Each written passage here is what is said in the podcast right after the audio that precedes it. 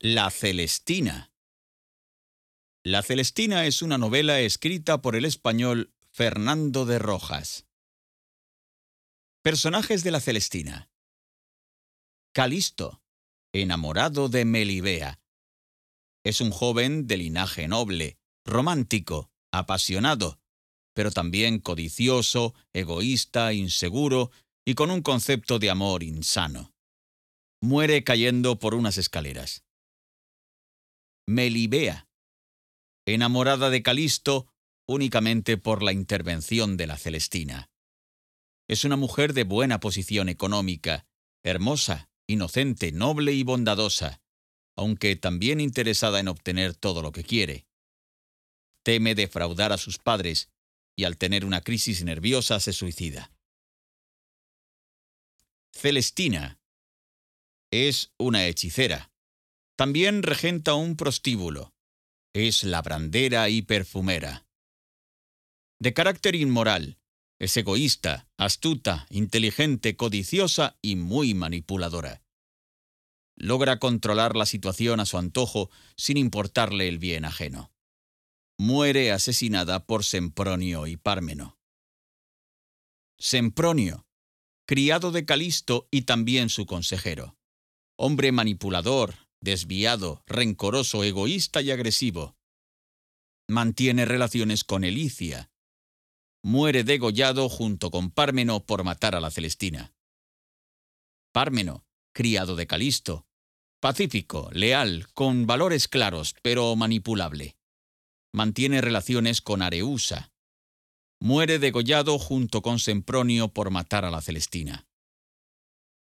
Elicia, prostituta de la Celestina, es una mujer despreocupada, provocativa y mantenía relaciones con varios hombres. Areusa, prostituta de la Celestina, mujer egoísta y rencorosa que mantiene relaciones con Pármeno, aunque en realidad ama a Centurio.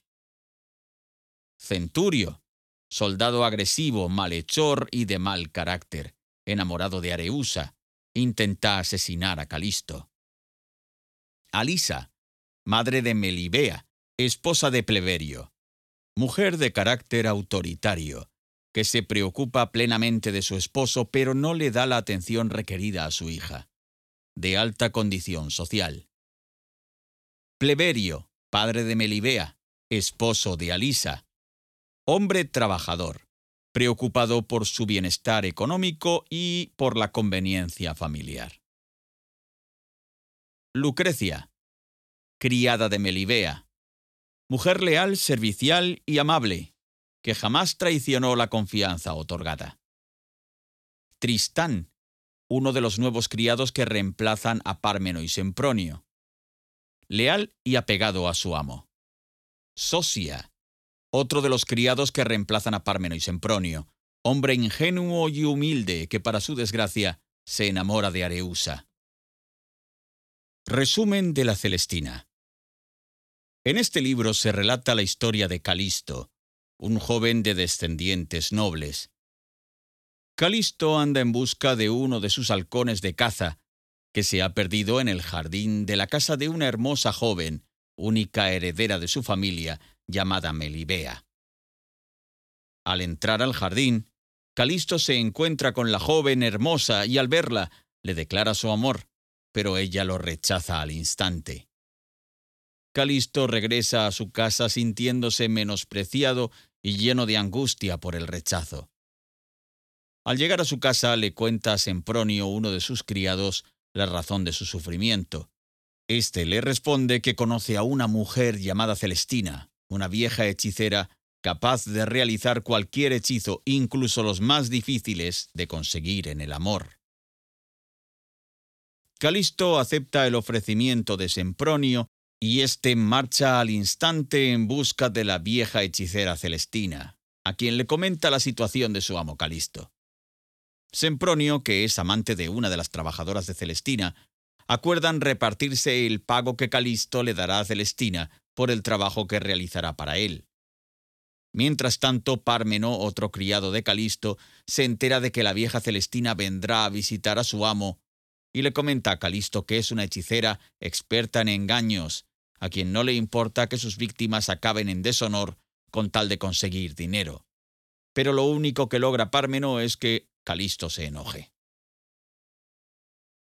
Cuando la vieja Celestina llega a casa de Calisto, nota los recelos de Pármeno y decide atraerlo y lograr su aceptación ofreciéndole una parte del pago que Calisto le dará por sus servicios, prometiéndole ayuda para que una de las trabajadoras de ella se enamore de él. Con ello logra que Pármeno termine aceptando ser parte de su plan. Calisto da a Celestina cien monedas de oro como anticipo de su trabajo. Y de inmediato, Celestina empieza a trabajar en el hechizo para que Melibea se enamore de Calisto. Celestina toma unas madejas de hilo que ya han sido hechizadas y se dirige a la casa de Melibea con la intención de vendérselas. Cuanto más mire Melibea las madejas, más su corazón se ablandará y se enamorará de Calisto. Al final, el hechizo funciona, y planean una cita para que los dos se vean esa medianoche. Celestina llega con Calisto y le comenta la aceptación de Melibea de verlo a la medianoche, por lo que Calisto premia a la Celestina con un collar de oro. A la hora señalada, Calisto se dirige a la casa de Melibea. Al llegar al lugar, los dos jóvenes se declaran su amor y mutua pasión, y cuando se despiden acuerdan verse otra vez. Calisto escalará el muro del jardín y Melibea lo recibirá en su alcoba. Cuando Sempronio y Pármeno se encuentran con Celestina, le reclaman su parte del trato, que consistía en una parte del pago que Calisto le daría a Celestina por su trabajo. La vieja hechicera se niega a hacer el reparto. Ellos, entonces, molestos, planean un altercado contra Celestina y la apuñalan hasta matarla. Tras lo sucedido, deciden huir, pero la justicia del pueblo los prende y al día siguiente son decapitados en la plaza pública. Calisto se entera de la muerte de sus dos criados y de Celestina, y se duele de la pérdida de ellos, pero aún así asiste a la cita con Melibea, según lo prometido. Calisto permanece en la alcoba de Melibea junto a ella hasta el amanecer.